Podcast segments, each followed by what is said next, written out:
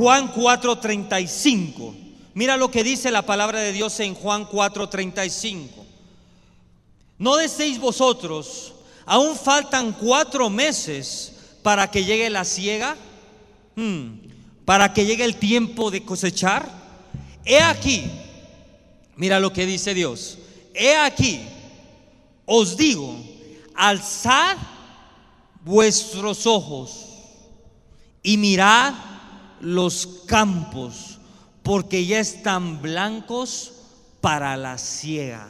En otras palabras, hay muchas personas que dicen, pastor, en esta temporada mi negocio no jala. ¿Por qué? Porque estamos viviendo el COVID, porque estamos viviendo esto, pastor. Los que hay alguien aquí que vende un producto de temporada, alguien, sea cual sea, calabazas, este, papayas, disfraces, eh, no, eh, no sé, arbolitos de Navidad. Levante su mano.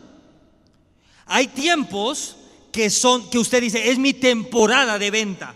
¿Por qué? Porque en este tiempo es donde se da el fruto. Y muchas veces cuando hablamos del campo, mucha gente entiende esas temporadas. Dicen, cada cuatro meses, cada seis meses voy a poder recoger el fruto y voy a poder venderlo. Pero Dios está hablando en este tiempo y dice, tú podrás decir que no es tu temporada. Tú podrás decir que faltan cuatro meses. Pero yo, Dios Todopoderoso, digo, esta es tu temporada. Este es el tiempo que usted recoge. Este es el tiempo que usted levanta. Este es el tiempo que su negocio se levanta. Este es el tiempo que su propósito se levanta.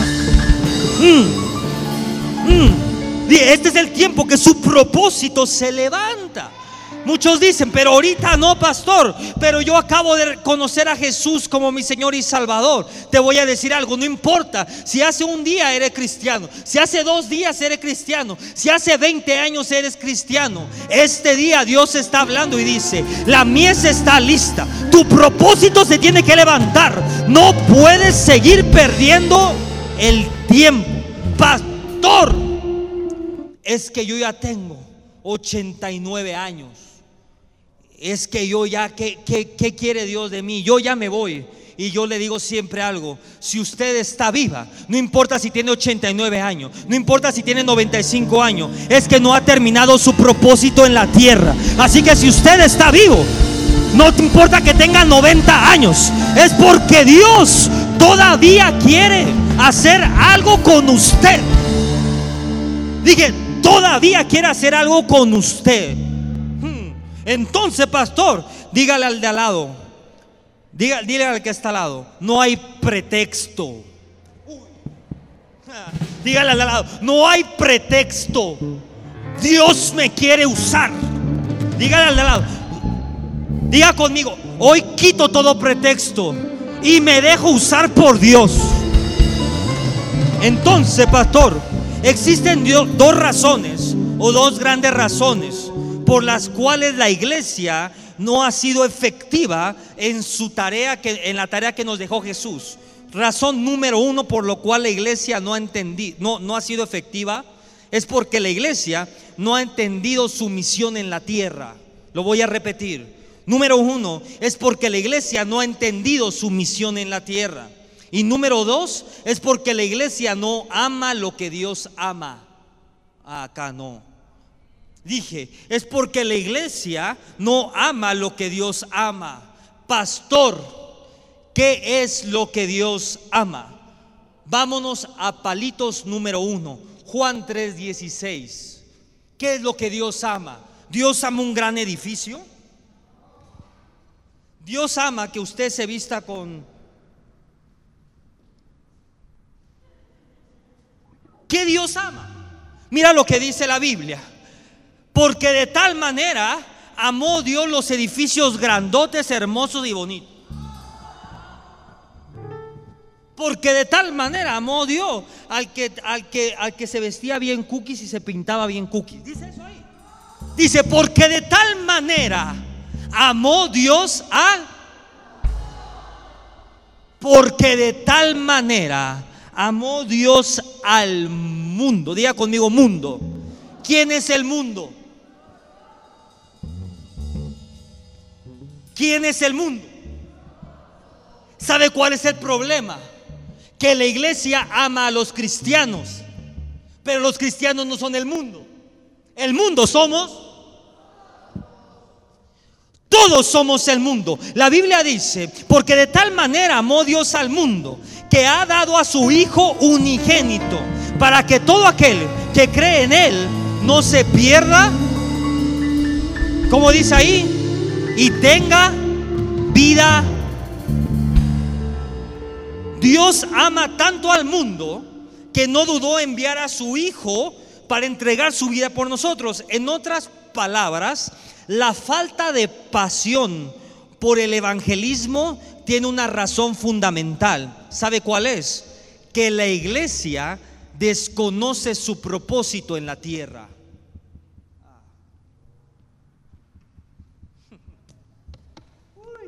No si está listo para esto.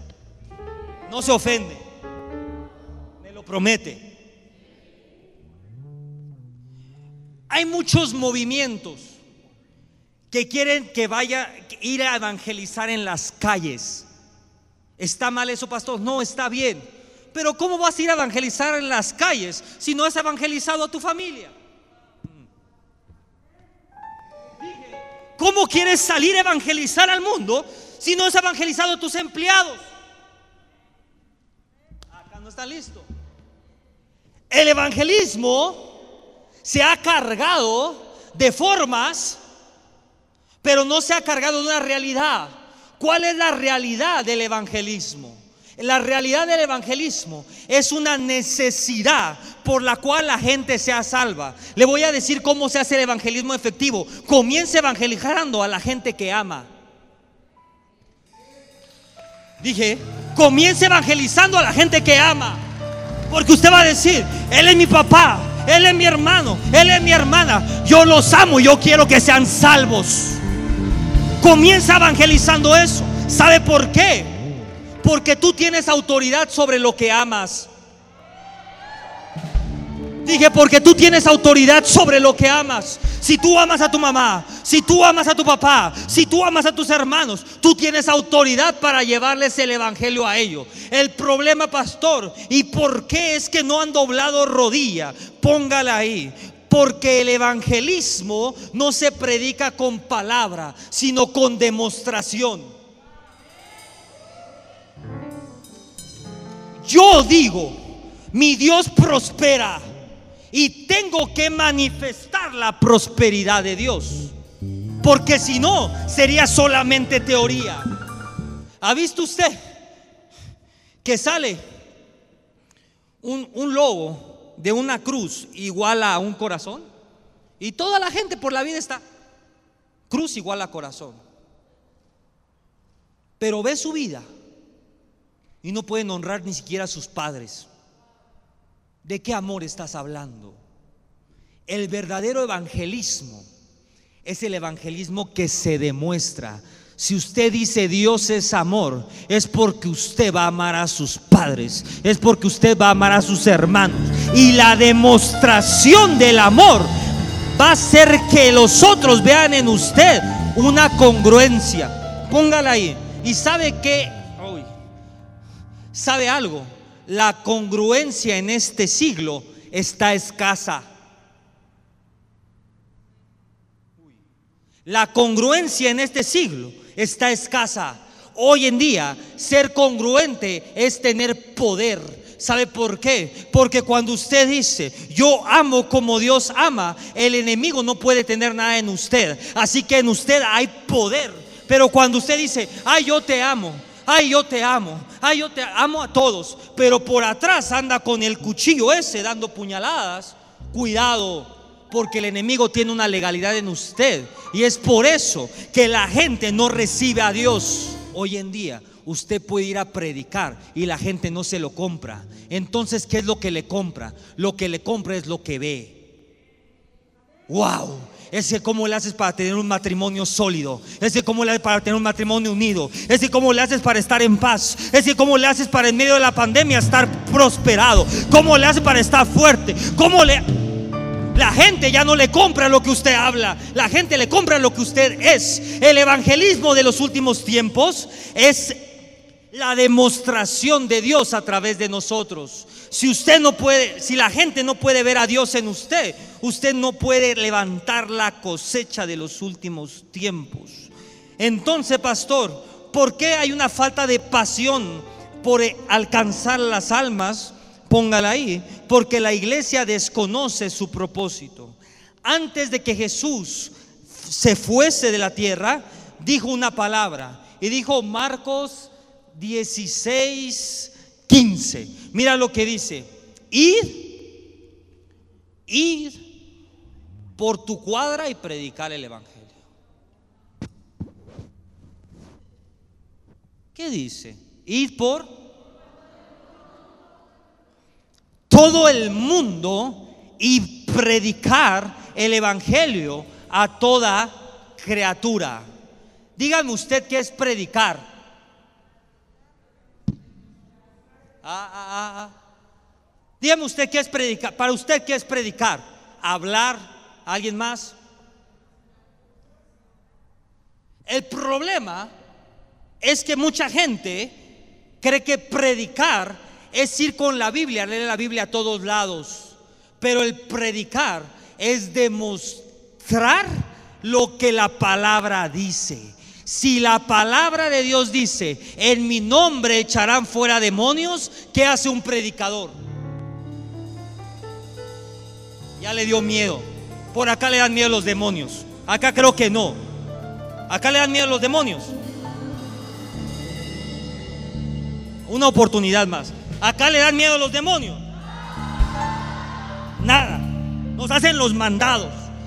¿Qué es predicar? Si la Biblia dice, en mi nombre echarán fuera demonios, un predicador sabe qué es lo que hace? Va por el mundo diciendo, uy, ahí hay un demonio, ahora mismo suelta esa persona, uy, ahí se metió otro, ahora mismo suelta esa casa, ahora mismo sueltas mi negocio, ahora mismo sueltas. La cosecha se recoge con demostración de poder.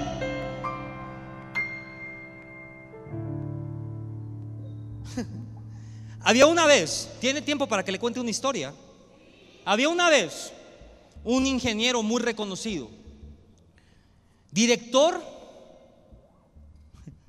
de una de las marcas de coches más famosas, de, de, de una de las marcas de coches, de Chrysler, de Ford, de esas. Él era el director y no creía en Dios. ¿Y sabe cómo creyó? Porque lo empezaron a asustar en su casa. Se le movía todo. Y de repente fue a buscar un padrecito y le dijo, no, no, yo no hago eso. Fue a cinco iglesias, pastor, como cinco fue, cinco iglesias, y ninguna se atrevió a ir a su casa.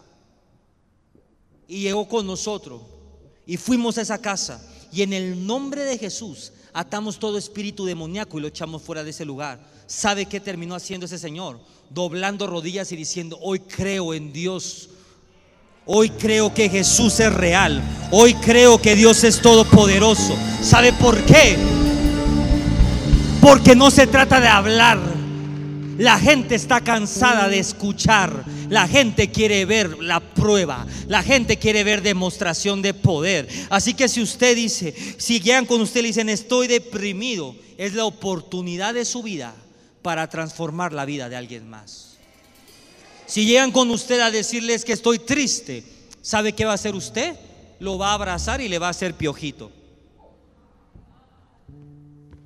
Es que estoy deprimido, Lidia me, vas a, me, vas a hacer con una, ay, cariñitos, cariñitos. ¿Qué vas a hacer? Vamos a atar el espíritu de depresión y después se pone a jugar con él. ¿Qué va a hacer?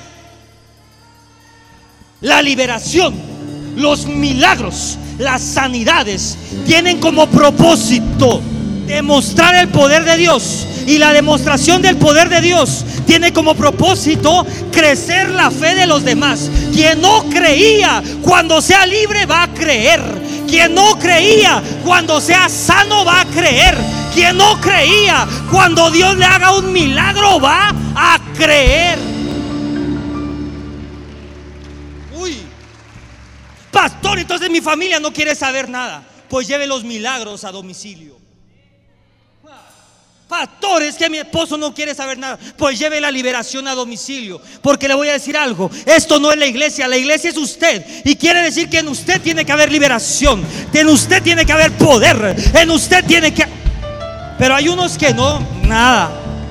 Entonces, pastor, predicar el Evangelio no es cuestión de hablar, sino es una cuestión, póngala ahí, de demostrar, de amar y de servir. Lo voy a repetir. Predicar el Evangelio no es predicar, no es pararte en un púlpito. Predicar el Evangelio es una cuestión de servir, es una cuestión de dar, es una cuestión de amar. Pónganle los que toman nota ahí. Antes de hablar lo que es la iglesia y cómo levantar la cosecha, quiero decirte que no es la iglesia. Póngala ahí, ¿qué no es la iglesia? Número uno, la iglesia no es un club social. Pastor, pero yo aquí me hice de mis cuates. Está bien, usted puede venir a socializar si quiere ahí, pero la iglesia no es un club social. Con razón, pastor, usted no nos lleva a jugar fútbol, pues no. Porque no somos un club social, somos una iglesia. Póngala ahí. ¿Qué no es la iglesia? La iglesia no es una entidad de beneficencia. Uy, ahí vamos a empezar a romper paradigma. Hay muchas personas que van a la iglesia con una mentalidad de clientes. ¿Sabe cuál es la mentalidad de clientes? Me tienen que dar, tienen que orar por mí, me tienen que liberar, me tienen que sanar, me tienen que... La iglesia no es una beneficencia. Póngala ahí, no es una beneficencia. No somos, usted no es un cliente. ¿Sabe quién es usted? Usted es un hijo de Dios. Y usted es traído a este lugar para ser equipado y para que usted pueda darle a los demás lo que usted recibe. Usted viene a este lugar a ser entrenado para operar en milagros. Usted viene en este lugar a ser entrenado para operar en liberación. Usted viene a este, usted este lugar a ser entrenado para operar en intercesión. ¿Sabe para qué? Para que se levante y sea de bendición para su etnos. En otras palabras, para que se levante y usted lleve la liberación a su familia, y usted lleve la liberación a su negocio, y usted lleve la liberación a su casa, y a donde quiera que usted ande, pueda llevar el poder de Dios. Hay unos que se quedan ahí sentados, pero hay otros que dicen, pastor, yo no soy, yo no vengo, yo no vengo a buscar nada, yo nomás vengo a ser equipado porque yo quiero ser de bendición. Yo no sé cuánta gente dice, yo quiero bendición para yo ser de bendición. Dios te bendice para que tú seas de bendición. Dios te bendice para que usted lleve la palabra a donde nadie puede llegar más que usted. Le voy a dar una noticia. Usted tiene acceso a lugares que yo no tengo. Usted tiene acceso a personas que yo no tengo acceso.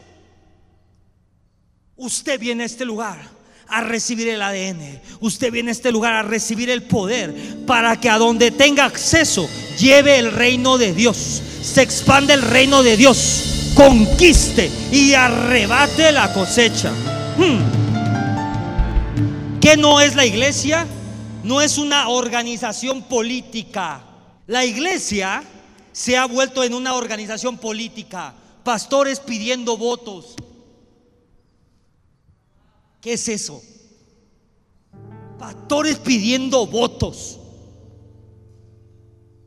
¿Sabe qué es eso? Es que no sé si está listo para esto. No, todavía no. Usted dice que sí, pero no. ¿Sabe qué es eso? Prostituir la iglesia. Es mezclar la iglesia. Dios viene por una iglesia santa. ¿Sabe qué es una iglesia santa? Una iglesia santa es una iglesia pura es una iglesia sin mancha, es una iglesia sin mezcla. Esta iglesia, este pastor no se mezcla. Porque cuando no te mezclas, usted puede gobernar. No, entendiendo. La pureza es poder. Cuando usted no se mezcla, yo no le debo nada a ningún político. Por lo tanto, yo puedo predicar la verdad. Pero cuando usted le debe cosas a un político, la verdad está comprometida. Aquí no se compromete la verdad. Aquí se predica la verdad. Y la iglesia no es una organización política, no es una extensión del gobierno de un país. Y ojo acá, tampoco es un negocio. Hay mucha persona que dejaron de predicar la verdad porque la gente se ofendía y se iba. Se acababa el negocio. Pero aquí yo prefiero que usted se vaya ofendido pero salvo a que se vaya con su piojito pero no salvo. Usted viene aquí a oír la verdad de la palabra de Dios. Por eso esta iglesia es una iglesia de gente valiente, una iglesia de gente que aguanta, una iglesia de gente que no se ofende. Acá se ofenden. Allá se ofenden. Acá se ofenden. Dígale, la ofensa es para el diablo. Acá, acá que se ofenden un poquito, diga, la ofensa es para el diablo. Yo me aferro a la verdad. Entonces, pastor, ¿cuál es el propósito de la iglesia? ¿Cuál es el propósito original de la iglesia? Dios Padre estableció a través de Jesucristo la iglesia con un propósito. Llevar el mensaje del reino a toda la humanidad, a todas las generaciones y a todos los etnos. Lo voy a repetir. El propósito de la iglesia es llevar el mensaje del reino a toda la humanidad, a todas las naciones y a todos los etnos. Por lo tanto, pastor, ojo, no dije el mensaje, dije el mensaje de, diga conmigo, reino. ¿Cuál es la diferencia entre el mensaje normal y el mensaje del reino? Póngala ahí, la demostración. Jesús iba. ¿Sabe por qué somos cristianos? Cristiano es muy sencillo es seguidor de Cristo. Cristo es nuestro modelo a seguir. ¿Y qué hacía Jesús? Dice la Biblia que Jesús iba predicando, enseñando el Evangelio y después de enseñar dejaba a todos enfermos y se quedaba ahí sentado haciéndole de comer a todos. ¿Qué hacía? Predicaba el enseñaba el mensaje y después ¿qué hacía? Hacía de comer para todos. Les hacía una cruzada y de, ¿qué hacía? Los sanaba, los liberaba. ¿En qué momento dejamos de seguir a Jesús y comenzamos a seguir a un hombre? ¿Quién te dijo que la liberación está mal? Si usted es seguidor de Jesús, usted hace lo que Jesús hacía. Dije, si usted es seguidor de Jesús, usted hace lo que Jesús hacía. Jesús enseñaba y liberaba. Jesús enseñaba y sanaba. Jesús enseñaba. Estas señales seguirán a los que, a los pastores, profetas. Dice eso. Estas señales seguirán a los que creen. ¿Cuántos de aquí dicen yo creo?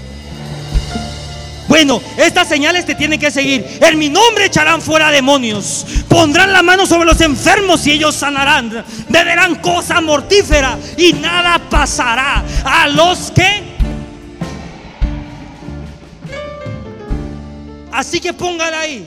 Si tú crees, tú estás listo para recoger la cosecha. Pastor, pero nadie me ha dicho nada. Ya te lo dijo Jesús. Para los que creen si tú crees, estás calificado para levantar la cosecha, para liberar a la persona, para orar por la persona, para ministrar milagro. Pastor, pero me da miedo. Empieza por ti.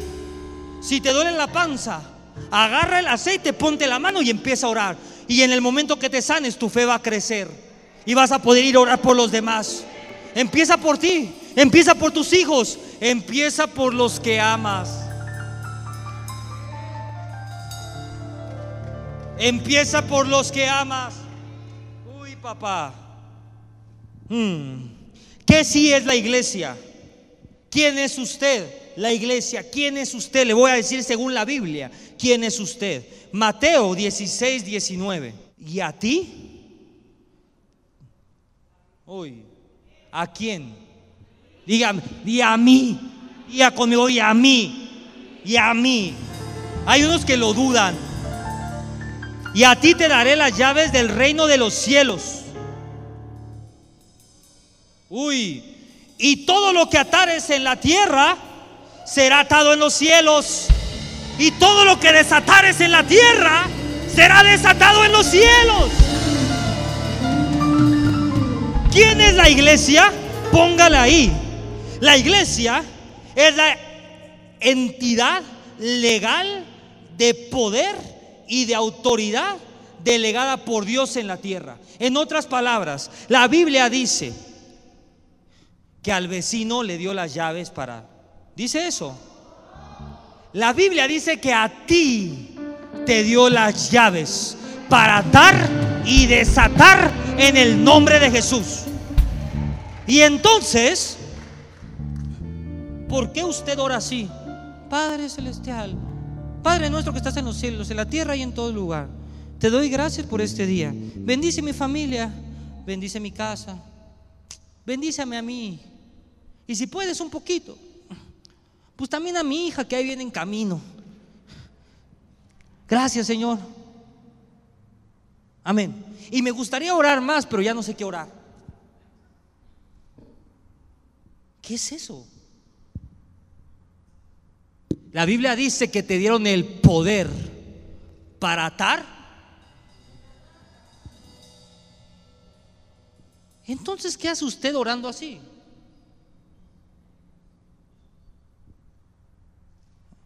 Padre, te doy gracias por eso. Hay unos que nomás oran esto. Padre, te doy gracias por estos alimentos.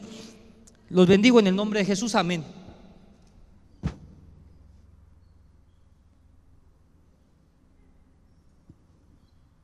le dieron el poder de atar y de desatar. ¿Cómo va usted a orar?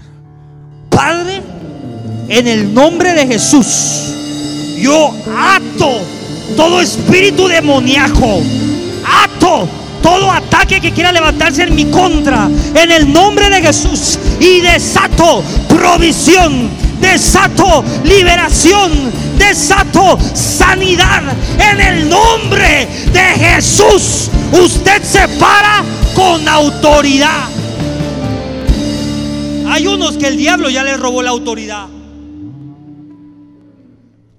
Hay unos que el diablo ya le ya no dice ni Satanás. Ya le robaron la autoridad. Pero la Biblia dice que todo lo que atares que todo lo que atares será atado. En otra palabra, si el enemigo lo está atacando es porque no lo ha atado. Padre, en el nombre de Jesús, yo ato. Yo ato al diablo. Yo ato a Satanás. Yo ato a los principados, a las potestades. en el nombre de Jesús. Y yo desato salvación para mi familia. Yo desato provisión para mi casa. Yo desato... Mm. ¿Quién es usted? Diga conmigo. Yo soy.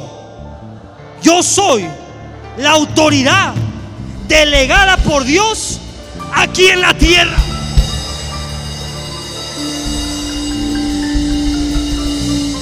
¿Sabe por qué es usted? Porque Dios puso una ley espiritual y dijo, todo espíritu es ilegal en la tierra. Necesita un cuerpo. En otras palabras, Dios es a través de usted que Dios establece su voluntad en la tierra. Es a través de usted que Dios ejerce la autoridad en la tierra. Pero hay unos que ya se le olvidó. La enfermedad ejerce autoridad sobre su vida. La pobreza ejerce autoridad sobre su vida. Hay unos peores, póngale. La bobería ejerce autoridad sobre su vida. Número dos, ¿para qué fue creada la iglesia? ¿Para qué fue creado usted? Póngala ahí, para señorear en la tierra, no para ser señoreado. Mm. Génesis 1.28, si no me cree. Y los bendijo. Y les dijo, quédese sentados en su casa viendo Netflix. Entonces, ¿por qué lo hace? Y les dijo, fructificaos y multiplicaos, llenad la tierra, sojuzgarla y señorear, dice. Y señorear. ¿Sabe por qué hay personas que no dan fruto? Porque nunca han sembrado. La Biblia dice, fructificados y multiplicados. Cada vez que usted ora por alguien, usted está sembrando una semilla del Evangelio. Y le voy a decir algo, cada vez que usted ore por alguien, en ese momento esa semilla va a dar fruto, va a hacer su fruto, va a hacer su multiplicación. Y es a través de usted que nosotros señoreamos y gobernamos. Pastores que me da pena orar. Pena. Ven el diablo. Pastor, es que si no se sana, pues si no se sana, ora y ora y ora hasta que se sane. Acá no. Pastor, es que si no se sana, usted lo agarra y le dice, eres sano en el nombre de Jesús. ¿ya te sanaste? No. Vuelve. ¿Eres sano en el nombre? ¿Ya te sanaste? No. Otra. A ver quién se cansa primero.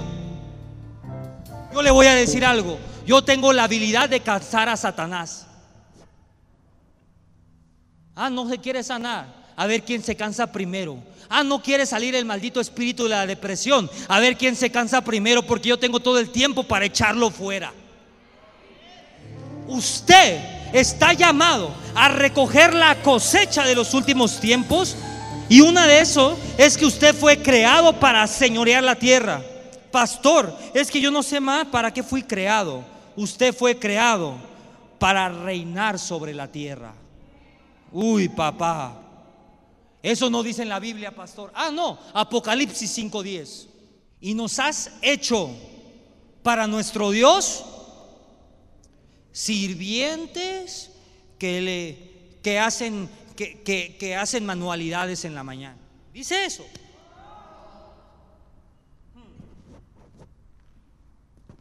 Y nos has hecho para nuestro Dios reyes y sacerdotes. Uy, mira lo que dice después. Y nos has hecho para nuestro Dios, reyes y sacerdotes. Y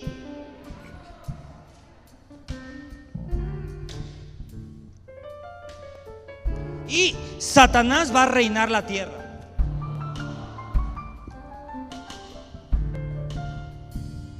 Y el chanclas va a reinar la tierra, dice eso ahí. ¿Quién va a reinar la tierra?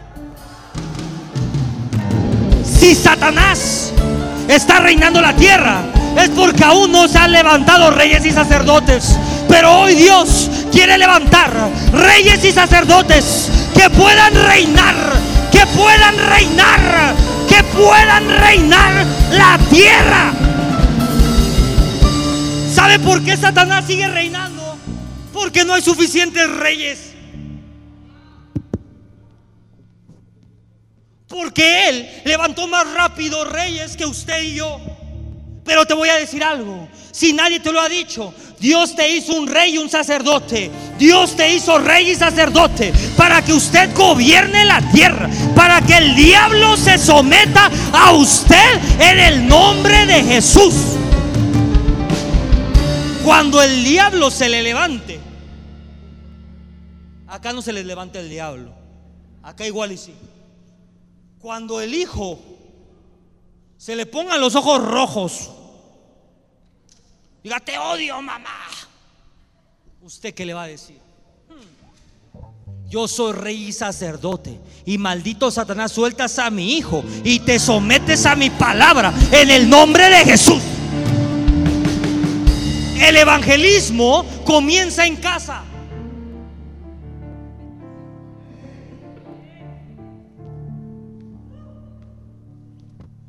El gobernar comienza en casa.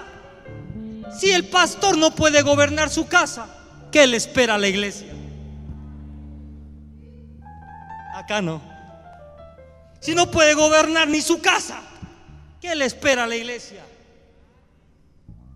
El gobernar comienza en la casa. El amor comienza en casa. El poder comienza en casa. Si usted no puede manifestar poder en su casa, ¿qué lo hace creer que va a manifestar poder en el gobierno? Pastor, pero yo estoy llamado al gobierno. Gobierna a tus hijos y después vemos. Acá no. Échele vitacilina al de al lado. Échele pomada de la campana al de al lado. Gobierna a tus hijos y después ve, pastores, que yo estoy llamado a predicar a las naciones. Predícale primero a tu hermano y después vemos. Es muy fácil ver en los demás, pero es muy difícil empezar por casa. El evangelismo comienza en casa, la liberación comienza en casa. Hay personas en este lugar que Dios comenzó a liberar a sus... ¿Quién me puede decir? Pastor, Dios comenzó a sanar mi corazón. Y después de sanar mi corazón, liberó a mis hijos, liberó mi casa, liberó mis finanzas. Algo hizo, pero... Eso es reino. La liberación comienza en casa. Hay uno que, pastor, pero yo soy profeta. ¿Profeta de quién? Profetízale a tus hijos primero. Acá no. Mm. Profeta. Póngale ahí. ¿Cuál es, ¿Para qué fue creada la iglesia? Para sanar, para liberar la tierra. ¿Por qué, pastor? Póngala ahí. Porque en el cielo no hay pecadores, no hay enfermos, ni hay endemoniados. En el cielo se lo cuento en español. Cuando yo iba a una iglesia, había coritos. ¿Tiene tiempo? Y había uno que iba más o menos así. Allá en el cielo, allá en el cielo, allá en el cielo. Nadie se lo sabe. Ok. No hay más llanto, ni más tristeza, ni más dolor. Y ahí tienes a los hermanitos. Cántele, cántele y todos en la depresión y en la monga, como dice mi Padre Espiritual. Cuando el cielo llega a un lugar, la enfermedad se tiene que ir. Cuando el cielo llega a un lugar, la tristeza se tiene que ir, la depresión se tiene que ir. Cuando usted adora, usted está trayendo el cielo para que la tristeza se vaya, para que la depresión se vaya. Usted adora para que el cielo venga a la tierra. Allá en el cielo y, y con la asiática ahí. Usted adora para que se sane, para que la presencia de Dios lo sane. Usted adora para que el cielo venga a la tierra. Y en el cielo, póngala ahí, no hay enfermos. En el cielo no hay endemoniados. Entonces, pastor, ¿quiere decir que en esta iglesia no hay enfermos? Le tengo una noticia. Si usted vino enfermo, cuando entró en este lugar se volvió, se hizo sano. ¿No me cree? Revísese. Ya ni entró con el dolor de aquí. Ahorita ya hágale así, ya no le va a doler. ¿Sabe por qué? Porque cuando el cielo está en un lugar, la enfermedad es ilegal. ¿Cuántas personas pueden decir, pastor, yo llegué hoy preocupado por algo? Baje su mano. Si no le recuerdo, ya ni se acordaba. ¿Sabe por qué? Porque en la presencia de Dios las preocupaciones desaparecen.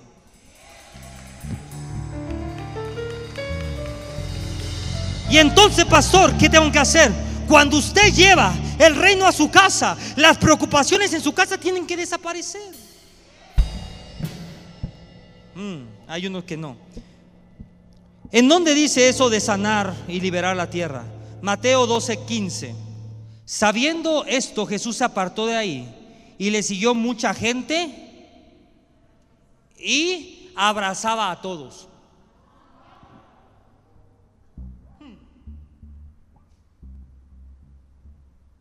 Y les daba un sándwich a todos. Pastor, es que usted no nos abraza. ¿Para qué quiere que yo lo abrace? Usted si vino con una enfermedad, yo no lo voy a abrazar. Yo voy a orar para que esa enfermedad se vaya de su vida. Entonces, pastor, ¿para qué fue creada la iglesia? ¿Para qué fui creado yo, pastor? La iglesia fue creada para avanzar el reino de Dios.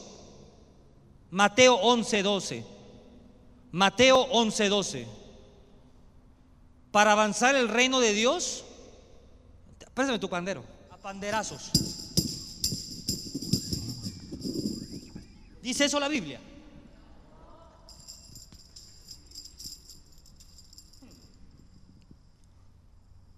Póngala ahí. El reino de Dios no avanza a panderazos. El reino de Dios avanza con violencia.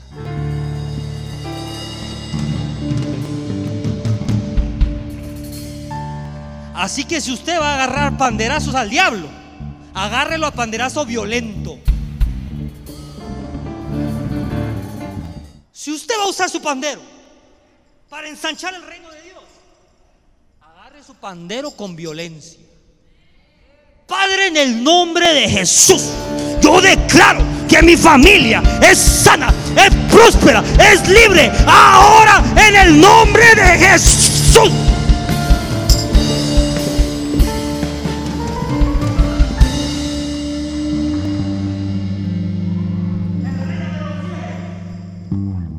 Sufre. ¿Qué dice ahí? El reino de los cielos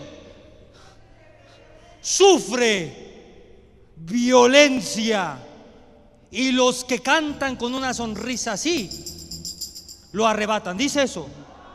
Hmm. Y los y los violentos lo arrebatan. Yo no sé, usted si es violento o no, pero quiere que lo haga violento. Recuerde cómo el diablo le arrebató a su hijo. Recuerde cómo el diablo le arrebató su finanza. Recuerde cómo el diablo le quiso robar a su familia. Ahora sí, como el diablo lo quiso hacer, usted levántese violento y dígale, a mí no me robas nada. A mí no me quitas nada. A mí no te llevas mi familia. Porque yo estoy parado en el reino y soy violento. Yo voy a pelear por mi casa. Hay gente que no lo cree, pero hay gente que dice, yo voy a pelear por mi casa. Hay unos que se quedan.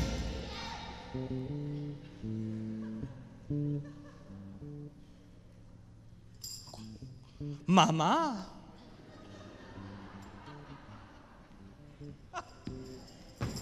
Yo voy a pelear por mi casa. El diablo no me quita mis hijos. El diablo no me quita mi salud. El diablo no me quita lo que Dios me dio. Quien tenga a su esposa ahí, voltea a ver a su esposa. Mira qué linda esposa te dio Dios. Quien tenga a sus hijos ahí, pastor, mis hijos están como del diablo, no importa, usted ve a sus hijos ahí. Mira qué linda hija, mira qué lindo hijo te dio Dios. No permitas que el maldito Satanás te lo arrebate.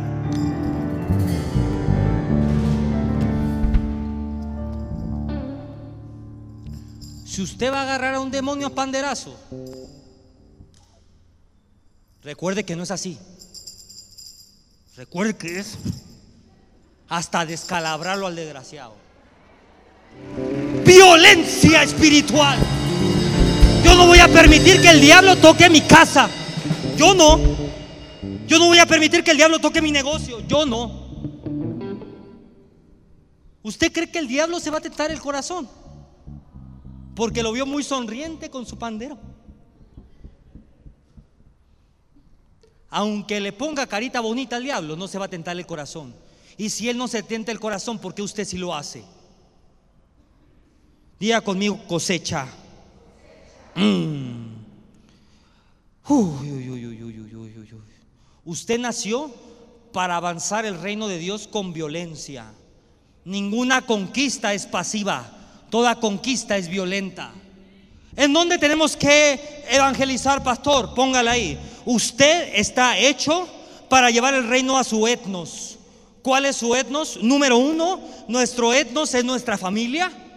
Número dos, nuestro etnos es donde nos desarrollamos diariamente. Puede ser que usted se desarrolle en el ámbito de la medicina, de leyes, de negocios, de educación, de gobierno. Pastor, yo soy carpintero. Pues bueno, de carpinteros hay un lenguaje. Usted no sabe eso. Pero los carpinteros tienen un lenguaje. Los financieros tienen un lenguaje. Acá no. Los policías tienen un lenguaje. Quiere decir que si usted es carpintero, si usted es policía, si usted es empresario, Dios le dio ese lenguaje para conquistar ese monte para el reino de Dios. Yo no lo tengo porque yo no soy financiero. Parezco, pero no soy. Tengo pinta de financiero, pero no soy.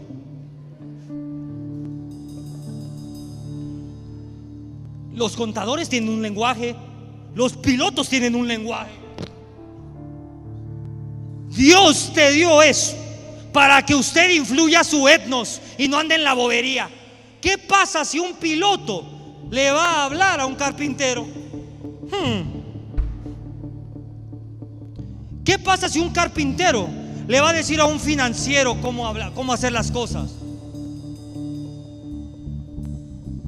Entonces, ¿por qué la gente cree que yendo por la calle con volantes va a poder alcanzar a personas?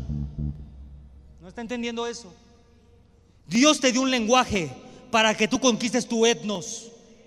Dios te dio un lenguaje. Hay hombres de negocio, mujeres de negocio. Hay hombres, mujeres que tienen profesiones específicas. Hay personas que se mueven en el ámbito de las artes. Dios te dio un lenguaje para que tú conquistes ese monte y no el monte te conquiste a ti. Termino.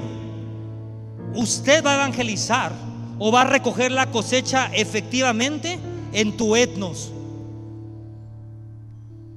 no en el de enfrente. ¿Sabe cuántos pastores se han acercado conmigo a decirme, pero pastor, ¿cómo le haces para que los empresarios vayan a tu iglesia? Pues es que es mi etnos. No es que cómo le hago. Cada uno de nosotros tenemos un etnos. Hay personas que tienen un etnos en el ámbito de, la seguridad. Hay personas que tienen etnos en el gobierno. Hay personas que tienen etnos en la aviación. Hay personas que tienen etnos en la educación. Y yo no voy a poder conquistar un monte que Dios quiere que tú conquistes. Los pastores creen que están llamados a conquistar todo, pero no. Quien está llamado a conquistar es la iglesia. Y la iglesia es usted. Dios te dio un monte. Dios te dio un círculo de influencia para que tú lo conquistes y para que tú puedas expandir el reino de Dios a donde tu pastor no lo puede expandir. Cierro. La mies está lista. Diga conmigo, la cosecha está lista. Y yo también estoy listo. Pero profetíceselo. Ya si no está listo, aunque sea profetíceselo. Diga, la cosecha está lista y yo estoy listo para recogerla.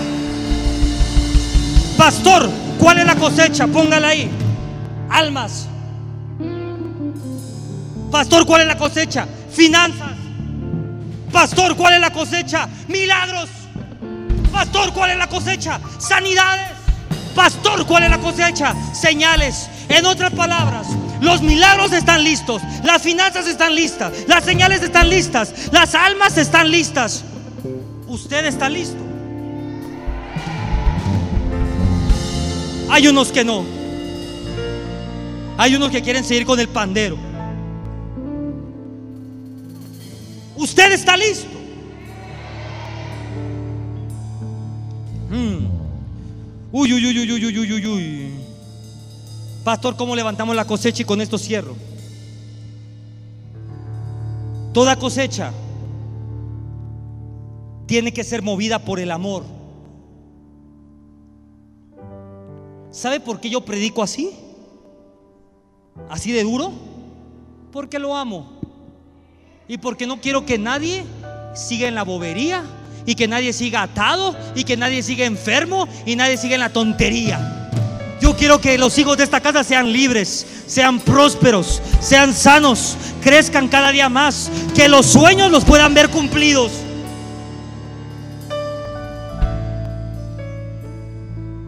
Mateo 9:36. Y al ver las multitudes, tuvo compasión de ellas. Mira esto. Porque estaban desamparadas. Le voy a soltar una bomba. Y recíbala. El poder está relacionado al amor y a la compasión. La unción está relacionada al amor y a la compasión.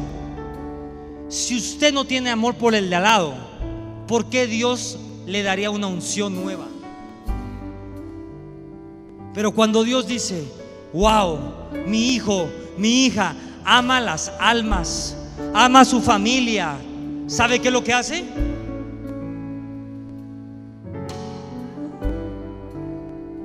Te da recursos para que puedas ir a verlo a las almas. ¿Sabes qué hace?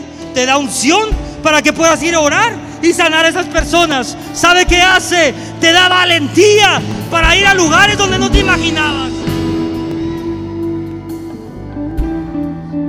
Qué quieres recursos si no es para alcanzar a más almas? ¿Para qué? Pastor, pero yo quiero unos recursos para... Si no es para almas, ¿para qué lo quieres? ¿Sabes a quién Dios le da más? A toda persona que es movida por las almas. Pastor, yo quiero ser bendecido para ir y ayudar a esas personas que no tienen para comer. Acá no. Pastor, yo quiero ser bendecido para llevarles un sándwich a toda la persona que no tienen un pan en la boca. Pastor, yo quiero ser bendecido para ir y llevar Biblias a todos lados y regalarla por todos lados. ¿Sabe algo? En esta iglesia, si usted vino por primera vez, le tengo una noticia. Se va con una Biblia. ¿Por qué? Porque en esta iglesia nosotros somos de bendición. Pastor, yo quiero ser bendecido para que se sigan regalando Biblia. Pastor, yo quiero ser bendecido para ir con esos niños y irlos a sacar de las calles. Pastor, yo quiero ser bendecido para ir con esas mujeres que están siendo tratadas y sacarlas de la trata. Pastor, yo quiero ser bendecido para hacer un cambio. Si no, ¿para qué? Personas buscando bendición por ego. ¿Para qué? Si tú no puedes transformar la vida de alguien más, ¿para qué quieres bendición? Póngale ahí. Toda bendición que no tiene la capacidad de transformar la vida del otro va a destruir al otro. Quiere decir que si usted está buscando bendición para bendecir, esa bendición va a edificar la vida de los demás. Pero si usted está buscando bendición por ego, esa bendición va a despertar la envidia de los demás y va a destruir la vida a los demás. ¿Por qué quiere ser bendecido, iglesia? Yo quiero ser bendecido para alcanzar más almas.